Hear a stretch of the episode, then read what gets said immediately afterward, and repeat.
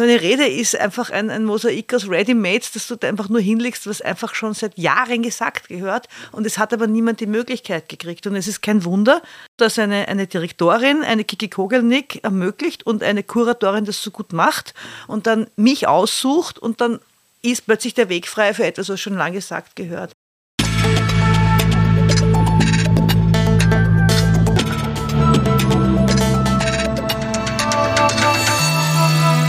Ausgesprochen Kunst. Der Podcast mit Alexander Gieser.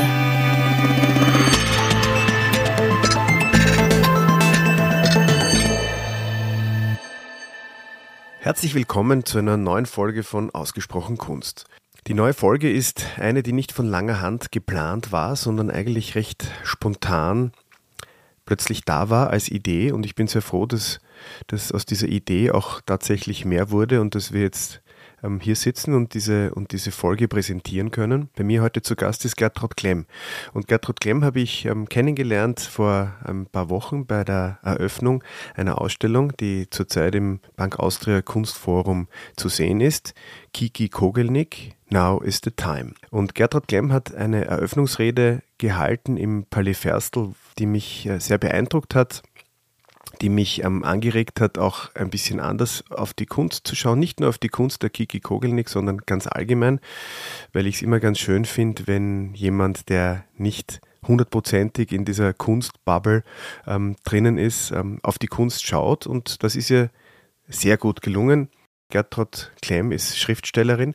Sie hat ein paar ähm, sehr erfolgreiche Bücher schon verfasst und ähm, sie hat auch an diesem Abend sich nicht da einer, einer übergeordneten Erwartungshaltung unterworfen, sondern sehr authentisch und berührend ähm, diese Ausstellung eröffnet. Und das hat mich dazu angeregt, sie gleich anzureden und ähm, ich bin sehr froh, weil sonst würde sie heute nicht bei mir sitzen. Und ja, liebe Gertrud, ich bin dir sehr dankbar und ähm, ich will mit dir natürlich über die Kiki Kogelnick sprechen, aber ähm, auch im weitesten Sinne über das, was du tust, was dich bewegt. Ja, es war für mich auch ein schräger, ein schräger Abend, mhm. ja, ja. Was, was ich normalerweise nie mache oder ja. was ich erst seit kurzem mache, was ich auch nicht gelernt habe und ähm, was mich jedes Mal in große Zweifel stürzt, wenn ich mhm. jetzt so was einer Aufgabe stehe. Weil das ist was anderes, wenn ich einen Text schreibe oder mhm. ein Interview gebe oder ein Buch schreibe sogar. Das weiß ich schon, wie das geht und jede Rede und so viele habe ich noch nicht geschrieben. Mhm. Aber das war schon eine große Sache. Mhm, mhm. Aber da sind wir vielleicht gleich im Thema. Ich meine, wir, wir werden sicherlich auch über die, über die Ausstellung sprechen. Mhm. Ähm, weil mich natürlich auch interessiert, was dazu geführt hat, dass du dann dort gestanden bist und ähm, über die Kiki Kogelnick gesprochen hast. Aber ähm, eigentlich bist du, du hast das schon angesprochen, bist du Schriftstellerin. Mhm. Ähm, wie wird man Schriftstellerin? also gibt es einen geraden Weg und einen schiefen Weg. Mhm. Also ich bin schräg eingestiegen, ich habe das alles nicht gelernt.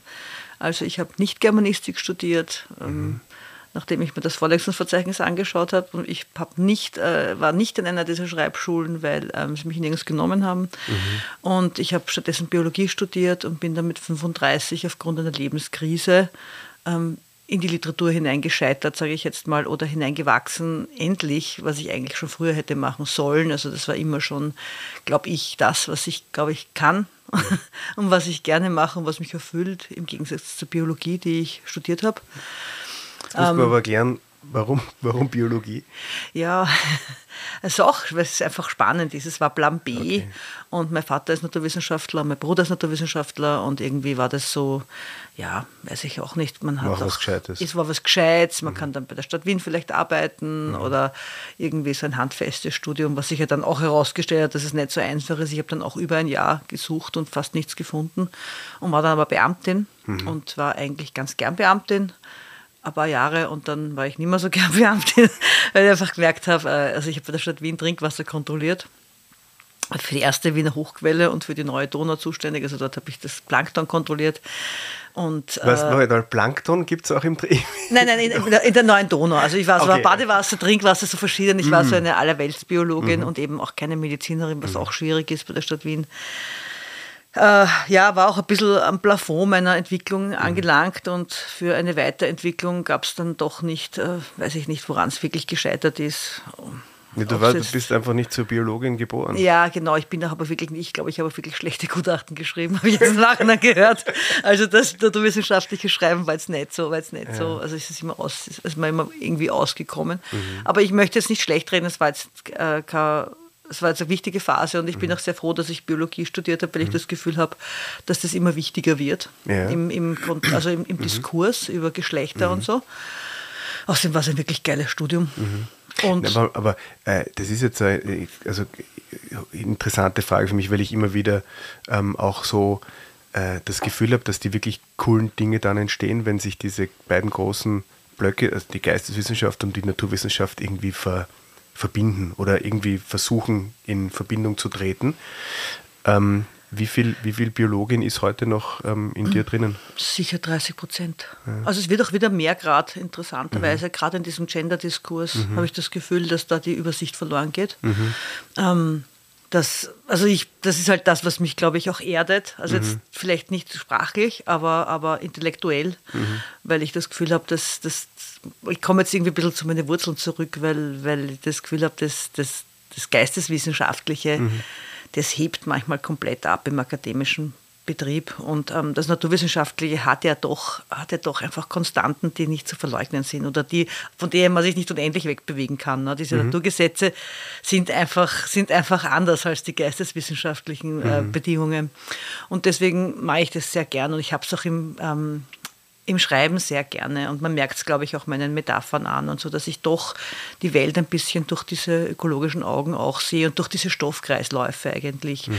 und die ganz gern vergleiche mit unserer Gesellschaft. Ähm, äh, vor, vor, mir liegt jetzt ähm, ein, ein, Buch von dir. Es ist eines von sechs, habe ich das richtig? Ja, das fünfte von sechs. Das fünfte mhm. von sechs, Hippocampus. Ähm, äh, das, über das ich weiß nicht, können wir natürlich auch reden, aber viel mehr interessiert mich, wie war denn dein erstes Buch? Wie war das, wie war das, wie, wie war das erste, wie war das erste Mal so ein Buch schreiben und mhm. sich darüber trauen? War das schwieriger als alle gibt's, anderen? Da gibt es das erste richtige Buch und das zweite richtige und das richtige und richtige. Also ich habe eigentlich drei erste Bücher, sage ich mhm. jetzt mal. Mein allererstes war ein Erzählband, den ich, über den ich jetzt gar nicht so viel reden möchte, weil das war wirklich ein, ein Testballon. Lassen wir den Erzählband Lassen wir den Erzählband weg. Dann war ein Prosaband, der war eigentlich in seinem, in dem Stadium, in dem er war noch nicht, äh, noch nicht wirklich fertig, würde ich sagen, aber ein wichtiger Text, weil es da um ähm, äh, der auch sehr autobiografisch ist, weil es da um unsere ähm, ungewollte Kinderlosigkeit geht. Der ist einer meiner Herzenstexte, den habe ich dann nachher, ein paar Jahre später, ordentlich publiziert, würde ich jetzt mal sagen, und in einem Zustand, der wirklich fertig ist. Und mein Erstling war eigentlich ähm, das Buch Herzmilch, das ist 2014 bei Droschel erschienen. Mhm. Und das war 2012 schon fertig und den habe ich ganz lang herumgeschrieben und das war wirklich so, wie ich sagen soll, dass man sich denkt, ich habe keine Ahnung, wie es geht, aber ich probiere es mal. Also das ist, und da ist es mir zum ersten Mal, glaube ich, wirklich gelungen, dass man von einem Roman sprechen kann.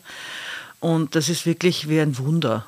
Also das, das, dass man sich die ganze Zeit denkt, also ich habe mir die ganze Zeit gedacht, ich kann schreiben, aber ich weiß nicht, wie ich aus diesem Material ein Buch bauen soll.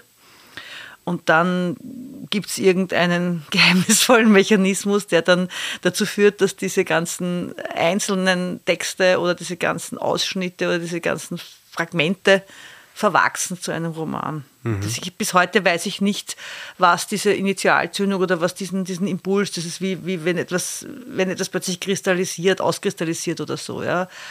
Also wenn, plötzlich eine, wenn es plötzlich stofflich wird. Das war, also war eine, eine irre Erfahrung. Und das ja. war aber natürlich auch äh, sehr autobiografisch. Also ich rücke ja. immer weiter weg von dem. Und wenn du jetzt, wenn du jetzt von diesem Moment ähm, sprichst, wo sich dann etwas so herauskristallisiert, äh, weiß man das dann beim nächsten Buch? Wie, wie das geht? Oder ist es dann wieder ein, ein, ein so, muss man dann wieder so lange kämpfen, bis es dann passiert? Ist es ein, oder ich meine, ja. oder stellt sich eine Routine ein, dass du sagst, okay, na, morgen schreibe ich noch drei Seiten und dann kommt der Mhm. Punkt und dann geht es anders weiter. Man weiß es, es ist bei mir bei mhm. jedem Buch so gewesen, dass ich mich am Anfang des Buches, also am Ende jedes Buches freue ich mich, wie habe ich das gemacht? Und am Anfang jedes Buches freue ich mich, äh, wie, wie soll ich das schaffen? Mhm. Weil auch jedes Buch anders ist natürlich. Ich meine, es ist natürlich schon, das ist jetzt ein blödes Gerede. Also es ist schon so, dass, dass ich irgendwie weiß, wie es geht, aber ich glaube, es ist ein bisschen wie Kinderkriegen. Mhm. Also äh, es ist jedes anders und es ist jedes Mal, glaube ich, mühsam und es ist jedes, äh, manches geht leichter, manches geht weniger leicht, manches ist auch in der Rezeption schwierig und aber natürlich sind sie alle eine Familie und mhm. es wird natürlich, also das, das, Selbstvertrauen wird natürlich besser, was aber mhm. nicht heißt, dass ich nicht jedes Mal große Angst habe. Mhm. Ich meine, hier steht am Hippocampus hinten drauf durch und durch Klemm. Also mhm. ähm, hast du offenbar eine, eine, eine Sprache oder einen Stil oder eine Handschrift entwickelt, eine, eine literarische, die als, ähm, als eine besondere Handschrift wahrgenommen wird? das ist schön, wie du das sagst. Das klingt, so. klingt gut, oder? Das hat der Verlag drauf geschrieben. Aber ja. was schon, es ist natürlich, ähm, es ist natürlich das Feministische und ähm, das sehr Österreichische glaube ich, und ähm, auch diese deftige Sprache. Und diese Kombination gibt es, glaube ich, nicht so häufig, weil ähm, du musst einmal so weit kommen als Feministin, sage ich jetzt einmal, dass du ungestraft sechs Bücher hintereinander schreiben darfst. Mhm. Es ist wirklich so, dass ich mich, äh, dass ich mich mit Zähnen und Klauen durch den Markt gezogen habe. Es ist jetzt funktioniert's, aber es ist eigentlich so, ich habe es ich mit dem Buch zum Beispiel, war ich knapp vorm Aufhören, weil ich keinen Verlag gefunden habe und ganz viele Absagen gekriegt habe und einfach nicht glauben konnte, dass es nicht immer noch so weit ist. Und nach der Nominierung für den Deutschen Buchpreis und nach dem Preis und dem Preis und dem Preis und tausend mhm. Stipendien ähm, immer noch eigentlich äh, die Deutschen mich nicht wollen. Das ist ein bisschen so ein, ein, etwas, was mich von meinen Kolleginnen unterscheidet, die teilweise, glaube ich, nicht so gut verkaufen wie ich, mhm. ganz ehrlich jetzt. Mhm. Aber einfach ein besseres Standing am deutschen Markt haben zum Beispiel. Was, ich, was mir jetzt aber mittlerweile womit ich mittlerweile sehr gut leben kann. Aber es war zeitlang einfach so eine, so eine um, fixe Idee von mir, dass ich das auch muss, so ja. wie meine Kolleginnen, dass man erst so richtig Schriftstellerin ist, wenn die Deutschen einen wollen. Okay, und heute pfeifst du auf die Deutschen oder? Wenn sie mich nicht wollen, dann wollen sie mich nicht. Ja. Also ich denke mal, es ist, es ist mittlerweile weiß ich, dass die Verkaufszahlen keine, keine es ist, es dauert eine Zeit, aber dass mhm. Verkaufszahlen kein Qualitätskriterium sind. Mhm. Ähm, sondern dass es eigentlich das Kriterium ist, wie lange man es durchhaltet ja. und wie, ob, ob dazwischen komplette Aussetzer sind. Mittlerweile ist es mir eigentlich wichtig, dass ich das mache, was ich mache, dass ich machen kann, was ich machen will. Und das ist nicht selbstverständlich. Ja. Und dass, dass du davon leben, also dass du dein, dass du dein genau, Leben dass ich davon mein Leben, dass ich mehr oder weniger argumentieren kann, dass ich nichts anderes nebenher machen muss. Weil es war, es ist finanziell natürlich, ja. ist das, ist das, ich bin noch lange nicht dort, wo mhm. ich als Beamtin war, mhm. aber es ist mittlerweile so, dass es dazwischen dann größere Geldmengen reinspült wieder. Mhm. mhm. Aber es ist halt kein gleichmäßiges Verdienen, aber es ist halt schon, es, es wird immer besser langsam. Ich glaube halt, das hat relativ wenig mit dem Text zu tun, sondern mit einer Rolle. Mhm. Und ich habe, glaube, dass der Literaturmarkt wie ein Zoo ist. Mhm. Und so ein Zoo braucht eben ein paar Elefanten und ein paar Robben und eben so einen kleinen süßen Panda. Mhm. Und dann wird halt, der Literaturmarkt schaut schon, dass der, dass der Zoo immer voll bleibt. Und wenn der eine kleine Panda ja. so kurz vorm Sterben ist, mhm. kommt der nächste. Als welches Tier würdest du dich selber sehen? Ich bin die Robbe. Die Robbe. Mhm. Weil auf, auf, dem Hippocampus ist ein Seepferdchen. Ja, na, das, ja. das hätte ich jetzt fast, ich meine, ich habe mir jetzt gedacht, du sagst nein, Seepferdchen. Nein. Das nein. Seepferdchen ist ja das Männchen schwanger mhm. und deswegen ist das Seepferdchen so das feministische Wappentier für das Buch. Okay. Ähm, Im Verlag Kremeyer und Scheriau. Ein Wiener Verlag, ja. ja. Mhm. Ist das jetzt, ähm, hat das gut geklappt? Ist das jetzt dein. Das ist jetzt mein, mein, drittes, ich mache jetzt gerade mein drittes Buch mit dem Verlag okay. und bin wahnsinnig glücklich mhm. ähm, und habe es natürlich dazwischen in Deutschland versucht. Mhm aber ähm, jetzt nicht mehr, ähm, weil ich, weil, also es verkauft sich auch bei einem österreichischen Verlag sehr gut mhm. und die Bücher sind ja, wie du dich vielleicht vergewissern kannst, ähm, qualitativ ausgesprochen schön. Schön, ja. Und die PR und alles, also es könnte nicht besser sein. Ich mhm. glaube ehrlich gesagt mittlerweile, dass es bei einem deutschen Verlag gar nicht so gut funktionieren würde, okay. weil weil ich dann als Österreicherin wieder auf eine andere Art und Weise schwer vermarktbar mhm. wäre. Und bedeutet das jetzt, dass der Verlag Kremer Scherio ein mutiger Verlag ist, weil er sich dieser mhm, Thematik... Ganz sicher, ja, ganz sicher. Ja. Was ist das für ein Gefühl, wenn man, wenn man eigentlich sucht, ähm, kämpft, ähm, äh, so fast schon ähm, verzweifelt und dann, und dann mhm. findet man einen Verlag, die dann sagen, okay, machen wir das. Das muss ja, das muss ja viel, viel an Sorge irgendwie von den Schultern wegnehmen, oder? Ja, ich habe ich hab ja schon einen anderen Verlag auch gehabt, mhm. bei dem ist auch eigentlich sehr viel gut gegangen. Ähm, es ist eine, eine, eine, wie eine, eine, wie eine äh, Vernunftehe mhm. die man eingeht, die dann auch zu einer Liebe werden kann, mhm. so würde ich sagen. Also es ist natürlich eine, eine gegenseitige, eine Beziehung, die, die mhm. im besten Fall symbiotisch ist. Das mhm. heißt, dass man voneinander nicht ohneinander kann und einander mhm. Gutes tut. Ähm, und dass das nicht zu einem Parasitismus in irgendeiner Art und Weise ausufert, äh, das ist dann die Frage der menschlichen Qualitäten. Mhm. Dass du mehr oder weniger dir einiges erlauben kannst, dass du dir vielleicht auch ein Scheitern mit einem Buch erlauben kannst und dann nicht gleich rausfliegst. Aber natürlich ist es eine wirtschaftliche Beziehung in Wirklichkeit. Und äh, also das ist natürlich bei uns mittlerweile sehr viel Freundschaftliches dabei und es funktioniert auch ganz gut. Ich glaube auch, dass ich eine sehr einfache äh, Autorin bin und dass ich äh, sehr viel zusammenarbeite und wirklich auch alles mache. Mhm.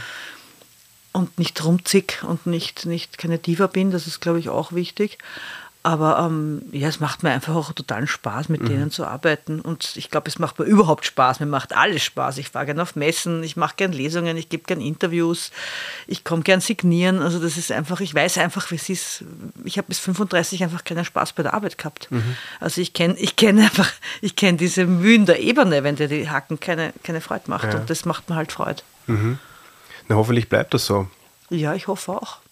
Du, kann das, kannst du, nein, weil du sagst, das ist wie so eine, eine, eine Vernunft-Ehe oder dann aus der wird dann ja. vielleicht eine Liebe, ähm, weiß man ja auch. Ich meine, es gibt dann Situationen, wo man sagt, okay, man, es geht vielleicht dann nicht mehr so flockig mhm. und dann, also ich glaube, wichtig ist schon, dass man sich selber, dass man selber stark ist und dann sucht man sich halt Partner, mit denen man die Ziele dann verfolgen kann, die man. Das stimmt, aber das möchte. ist, also wie gesagt, wenn wir gut zusammenpassen und das ist wirklich auch eine ideologische Frage teilweise. Mhm. Und da ist der Verlag, also der ist Kremer und Scherer meiner Meinung mhm. nach ähm, eh der Richtige, weil sie sich mhm. auch vieles trauen. Auch mein nächstes, mein kommendes Buch ist, ist kein einfaches Buch und mhm. ich habe schon in den ersten Gesprächen gemerkt, dass das, dass ich damit ordentlich aneck. Also da, da, da habe ich ganz, ganz schön tief in die in, in, mhm. den, in den Diskurs hineingefasst mhm. und das so richtig schön aufgewirbelt, mhm. was ich finde, was gesagt gehört. Und vieles von dem ist meiner Meinung nach politisch inkorrekt, also das, was man heutzutage als politisch korrekt bezeichnet. Mhm. Und ähm, da unterstützt mich der Verlag auch. Also das ist auch, dem ist halt wichtig, die haben halt auch, die treffen halt auch mutige Entscheidungen, die ja. über die Mainstream hinausgehen. Also es ist dir bewusst, dass du jetzt ähm, nicht unbedingt für die, für die Masse schreibst, ja. sondern äh, für, ein, für deine Fans? Na, für, für die Sache eigentlich. Für die Sache. ähm, ja. Wenn du jetzt wenn du dich jetzt zurückerinnerst, so von, von wann, wie lange ist das her? Drei, vier Wochen, die Ausstellungseröffnung von der ja. Kiki in der, ähm, im Kunstforum da war der, dieser Saal bummvoll im mhm. Palais Ferstel. Mhm. Ähm, und da waren, ich habe mir das ziemlich genau angeschaut, also die so vom, das war so ein gemischtes Kunstpublikum, das in Wien halt eher ein bisschen älter ist als jünger. Ja? Ähm, wie viele von denen, die dort in dem Saal gesessen sind, glaubst du, dass, ähm, dass du mit, deiner, mit deinem Schreiben überzeugen kannst oder erreichen kannst?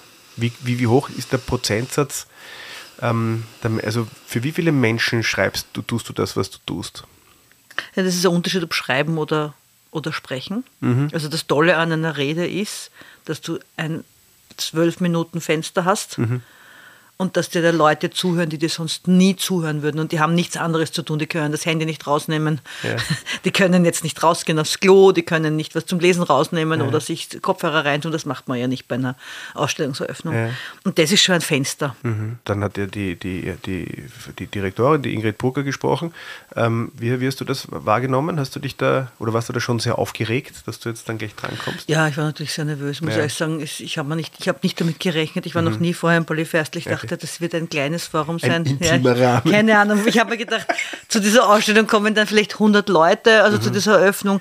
Da bin ich reingekommen, also mir, hat, mir hat der Schlag getroffen. das kann man gut vorstellen. Ich habe mir gedacht, das ja. gibt es jetzt nicht. Ne? Und in der ersten Reihe haben wir gedacht, wir alle sitzen, aber gedacht, na, also dafür, dafür bin ich nicht gemacht. Und jetzt, ich habe ihr aber ja. zugehört und ich habe, ich habe ihren ähm, ihre Rede sehr bewegend gefunden und mhm. auch sehr, sehr kämpferisch eigentlich oder ja. sehr das ist diese ähm, eigentlich sehr siegreich. Mhm. Also dass man mit, dass man trotz alledem oder mit, mit dieser ganzen Geschichte, durch die diese Künstlerinnen eigentlich gegangen sind, dann mhm.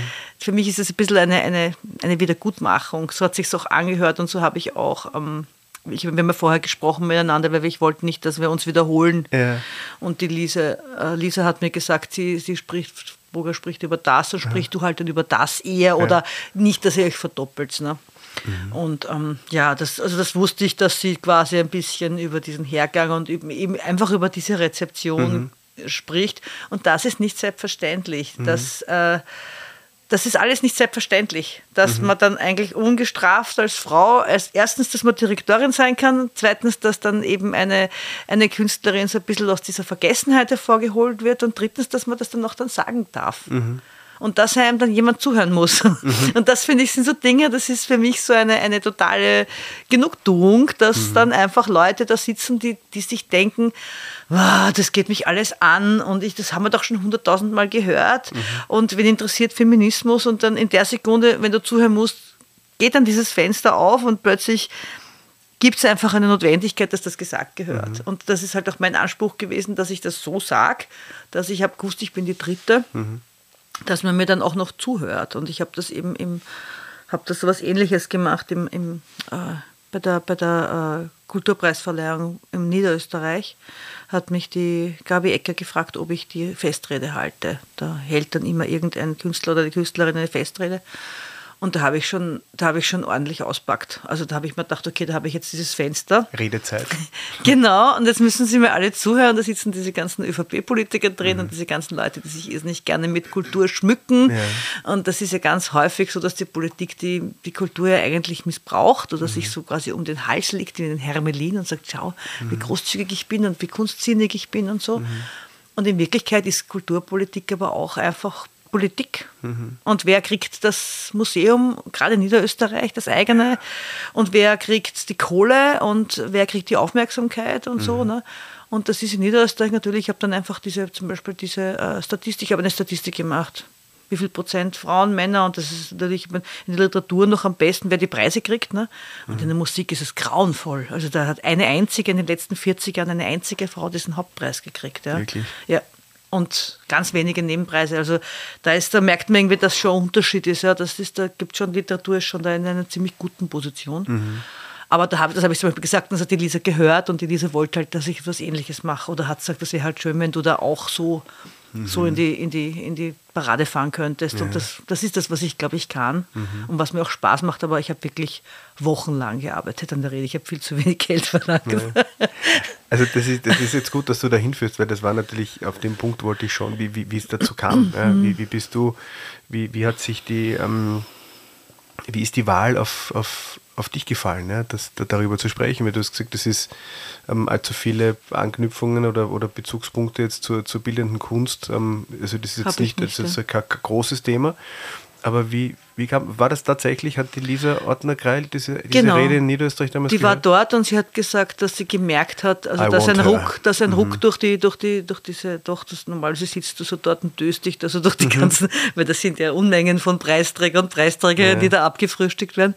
Und sie hat gesagt, das war halt, denn die Rede war halt so ein Ruck und es hat auch sehr viele gegeben, die die Rede nicht gut gefunden haben und die nicht geklatscht haben. Das habe ich dann nachher ja. gehört, aber mhm. es, ich habe da minutenlangen Applaus gehabt nachher. Also mhm. das war auch, war aber auch wirklich extrem lang gearbeitet wieder an der Rede. Mhm. Aber ich habe halt gesagt, was, was, glaube ich, schon extrem lang in der Pipeline steht und was schon ganz lang gesagt gehört. Mhm. Und ich habe eben auch diesen, diesen verstorbenen oder spät gewürdigten Künstlerinnen wie einer Margot Pilz oder einer Renate Bertelmann oder einer, einer Isolde Joham mhm. auch Rosen gestreut, weil mhm. die halt wirklich alle erst mit 80 Jahren irgendwie Aufmerksamkeit gekriegt haben. Oder mhm. einfach, ich habe einfach die Lasnik zitiert. Mhm. Das ist, in Wirklichkeit sind das alles, sind das alles Ready-Mates, diese mhm so eine Rede ist einfach, ist einfach ein, ein Mosaik aus Ready-Mates, das du da einfach nur hinlegst, was einfach schon seit Jahren gesagt gehört. Mhm. Und es hat aber niemand die Möglichkeit gekriegt. Und es ist kein Wunder, weißt du, dass eine, eine Direktorin, eine Kiki Kogelnick ermöglicht und eine Kuratorin das so gut macht mhm. und dann mich aussucht und dann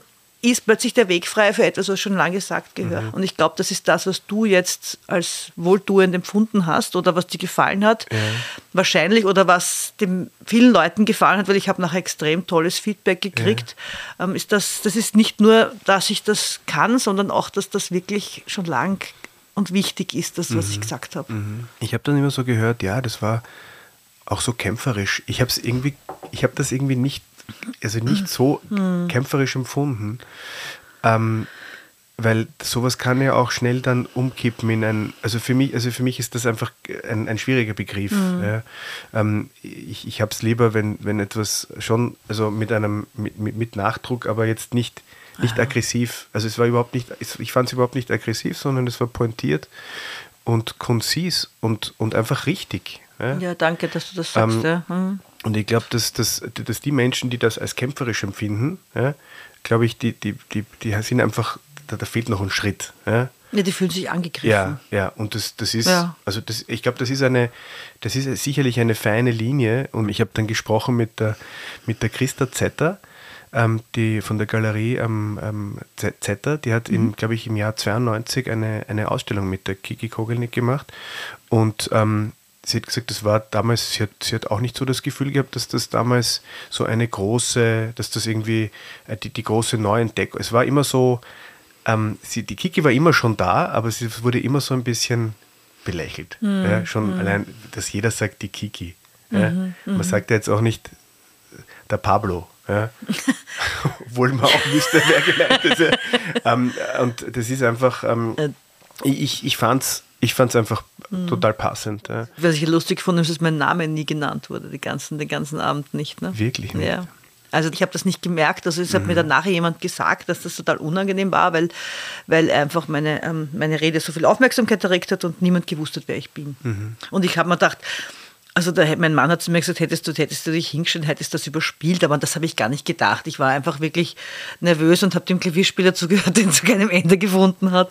Und ähm, war mit meinem, war einfach mit meiner Nervosität be beschäftigt und hätte mhm. natürlich jetzt im Nachhinein hätte ich gesagt, also nachdem mich niemand vorstellt, stelle ich mich selber vor. Mhm. Also die Eier habe ich dann auch, aber mhm. es ist halt, ähm, es ist eigentlich ein bisschen komisch. Ne? Und es ist dann nachher wurde das jetzt in dem Video korrigiert, mhm. ähm, nachdem eine, eine, die sich das Video angeschaut eine hat. Beschwerde.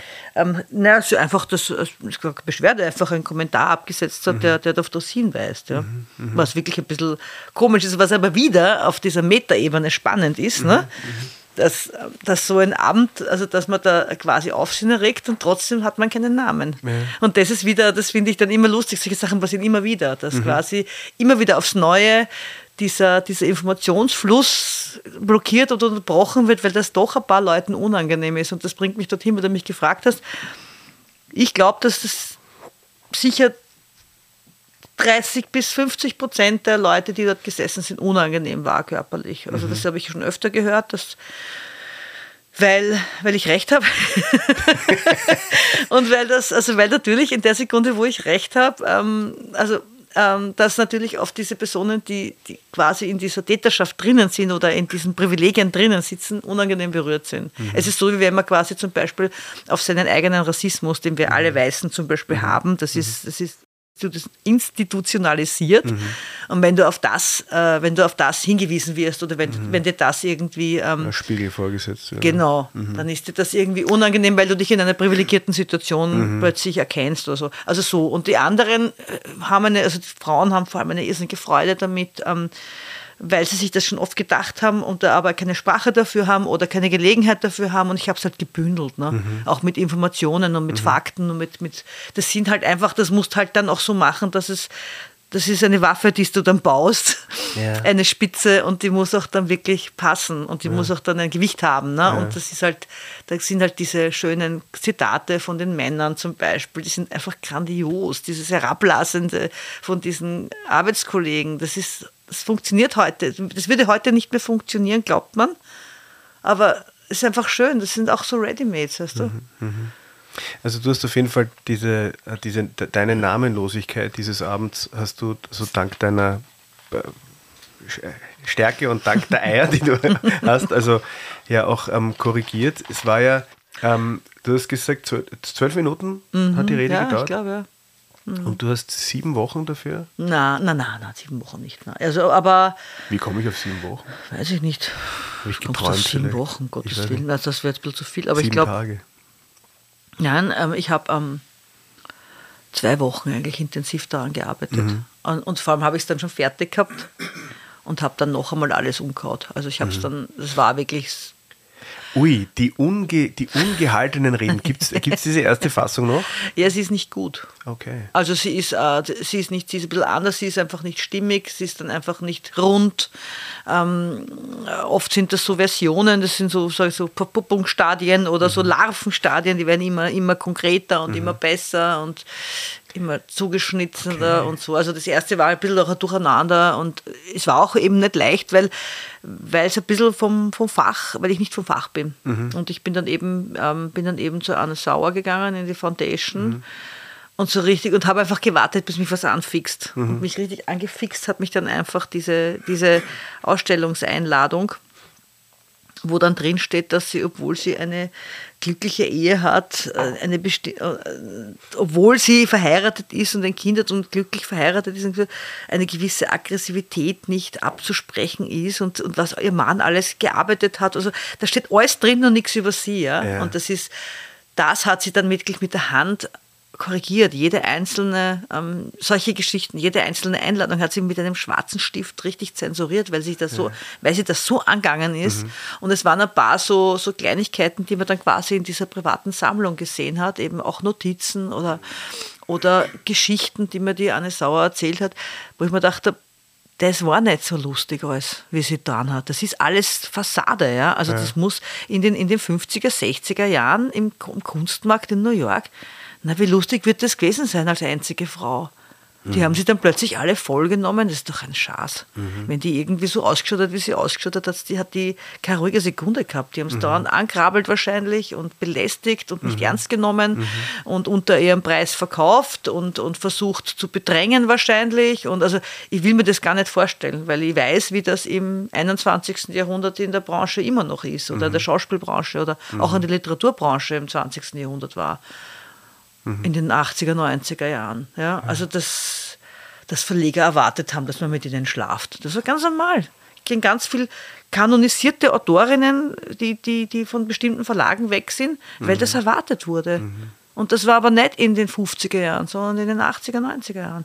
Und ich denke mal, in den 60er Jahren wird das nicht viel anders gewesen sein. Ja? Also solche Sachen. Es war dann einfach ein ganz ein großer Gap zwischen der Rezeption oder zwischen diesem Bildkiki ja, und der, der Wahrheit oder dem, dem, was im Privaten passiert ist und diesen großgeschriebenen Tagebucheinträgen mit Rufzeichen und ich will und ich möchte und ich hätte gern und das ist aber nicht so und so. Ne? Mhm. Diese, eigentlich eben diese uralte Diskrepanz vom Privaten und Politischen. Also mhm. dieses, was das, die ist keine Diskrepanz ist, sondern das mhm. eigentlich zusammengehört und das finde ich halt dann, das war halt das Geschenk unter Anführungszeichen, das mir auch dieser Auftrag gemacht hat, dass ich das ähm, eben auch in der bildenden Kunst einmal nachvollziehen konnte mhm. an einem Fall, an einer Fallstudie. Mhm. Und dann auch ein Publikum gekriegt habe, um das zu, auszubreiten. Ja, ja. Na, ich glaube, ich meine, ich weiß nicht, ob du das auch so siehst, aber ähm, ich glaube einfach, dass man, dass man dann besonders gut ist und kreativ und, und stark in dem, was man tut, wenn man, wenn man sich total auf das konzentrieren kann, worum es eigentlich geht. Mhm. Und so wie du das jetzt schilderst und so wie ich das auch sehe, ähm, musste jetzt nicht nur die Kiki Kogelnik, sondern halt viele andere einfach einmal grundsätzlich von, von null weg ein paar Prozent einfach gegen, gegen, gegen Dinge mhm. ankämpfen mhm.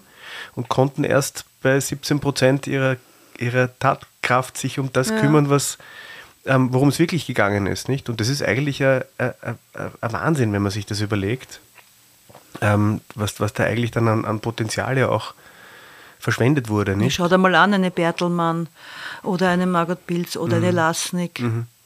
Oder, also das ist, das finde ich ja so, das ist ja sehr, sehr viel, kommt dann sehr viel in dem Buch. Ähm, ich habe ganz viel mit der Bertelmann geredet zum Beispiel oder mhm. mit der Margot Pilz und so und habe einfach ihre Erfahrungen gesammelt und habe das dann, ähm, habe dann recht fiktiv einen Künstler, also so, den ich sehr an den Schwarzkugler angelehnt habe, mhm der quasi den, das Museum kriegt. Und, also das ist ein bisschen so eine, eine, eine Sache, da habe ich sehr viel, da ich, in dem Buch habe ich sehr viel von meiner, von dieser Empörung eigentlich hineingeschrieben, die ich mhm. dann empfunden habe, wie ich einfach die Geschichten gehört habe. Also, dass die nicht ausstellen haben dürfen, dass die, dass die geschnitten worden sind, dass ihnen, dass sie zensuriert wurden. Das sind eben, das ist ein bisschen so mein Job, genauso wie mich empört hat, wie die Brigitte Schweiger gestorben ist und keine ordentliche Nach kein ordentlicher Nachruf war. Mhm. Ich spinne. Und die, die Ministerin sagt, Österreich hat eine viel gelesene Autorin verloren. Und man dachte, Alter, viel gelesen? Mhm. Hörst du dir zu? Oder genauso wie ich draufgekommen bin, dass die Johanna Donald kein Grab hat. Die hat keinen Grabstein gehabt. Mhm. Das sind so Dinge, wo du denkst, das ist, das ist allgemein Wissen und also eigentlich, also es wird, wird dir erzählt und es, es gibt keine große kollektive Empörung darüber, dass mhm. das jetzt so ist. Ne?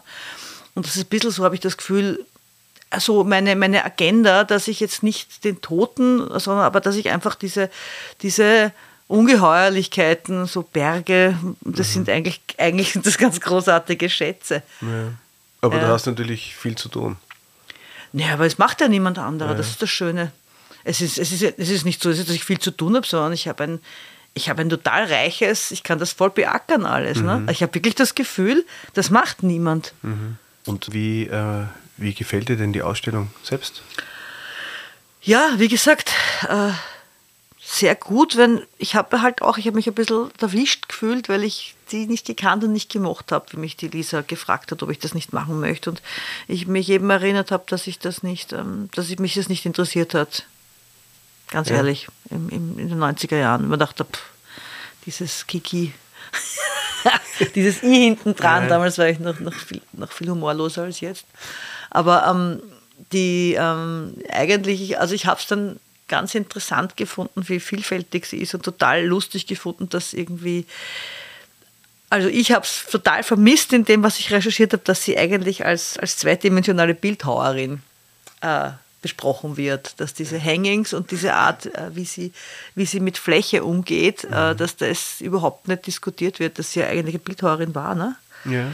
Und ähm, dass sie das, wie sie, das, wie sie die Dimensionen eigentlich von dieser Bildhauerei also so ähm, zusammengestaucht hat. So ist mir das ja. vorgekommen. Sehr eine gestauchte Bildhauerin. Also okay. das, das, ist, das ist bei mir hängen geblieben und ich habe mich, ich war halt schon ein bisschen, ähm, bisschen erschüttert, weil ich mir gedacht habe, diese, diese Figuren, einfach diese Gesichter, diese, diese Ausdrücke, also man muss da nicht wahnsinnig tief blicken, um zu um zu checken, wie tiefgründig das eigentlich ist. Ne? Also man muss, es ist alles so bunt und lustig und in Wirklichkeit ist das aber die Gesichter von diesen Frauen und der Ausdruck hinter dem Ganzen und die, also diese, diese, äh, ich glaube einfach, nein, einfach die, die, die Aussage von ihren Bildern, die Gesichter, die haben mich erschüttert, diese mhm. Wasserleichen, diese aufgerissenen Münder, also das ist ja schon sehr, sehr zweideutig und dass man da einfach nicht schon früher draufgekommen ist, wie zweideutig das ist, was sie mhm. dass sie einfach doch eine große Gesellschaftskritik verpackt hat in ihren lustigen, bunten Bildern. Mhm. mhm. Ich habe das auch, auch das Gefühl, man wird einmal so abgeholt von einer gewissen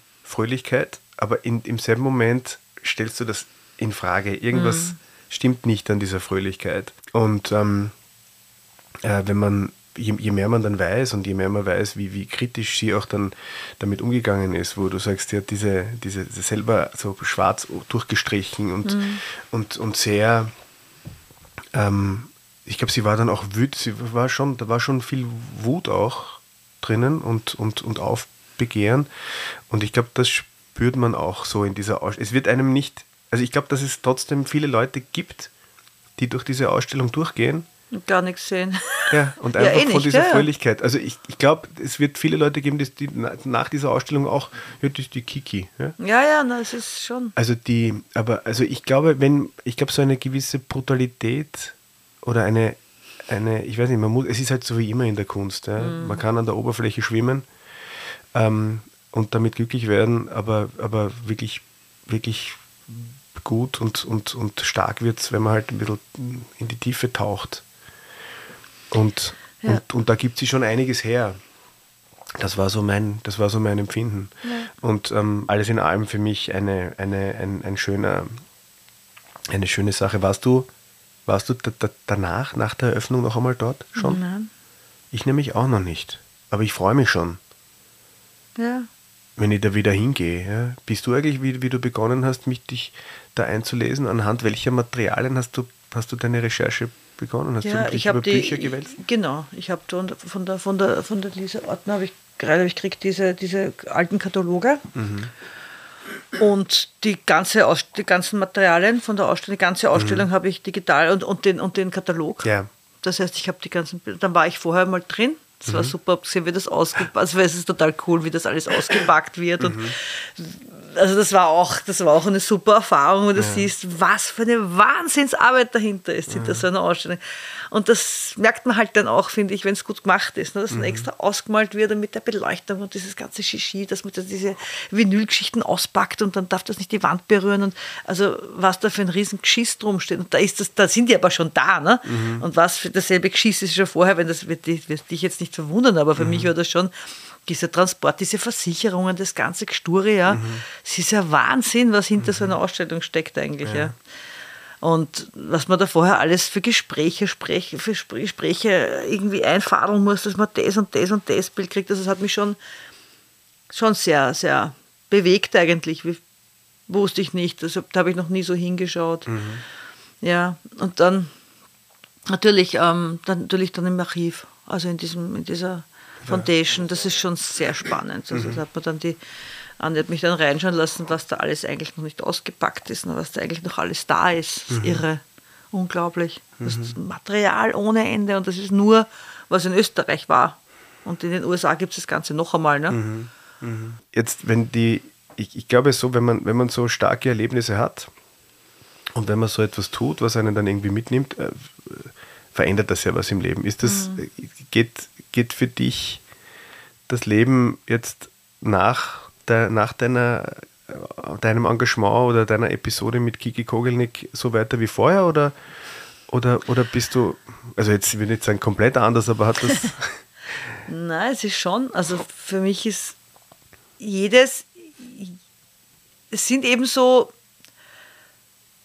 das sind für mich so, so darüber zu sprechen und eben das auszusprechen, ähm, was eben schon so lange in der Pipeline ist, wie ich das vorher gesagt habe, das verändert mich schon, ne? weil, weil ich das Gefühl habe, ich habe da jetzt eine, eine also ich kriege dieses Vertrauen eigentlich. Mhm. Das ist wie, wie wenn du so eine Anwältin von verstorbenen Künstlerinnen oder das so fühle ich mich ein bisschen, so zuständig für die toten Frauen. Mhm. Ähm, das war bei dem Roman ganz arg, weil die, weil die Brigitte Schweiger wie ein Papagei auf meiner Schulter gesessen ist. Mhm.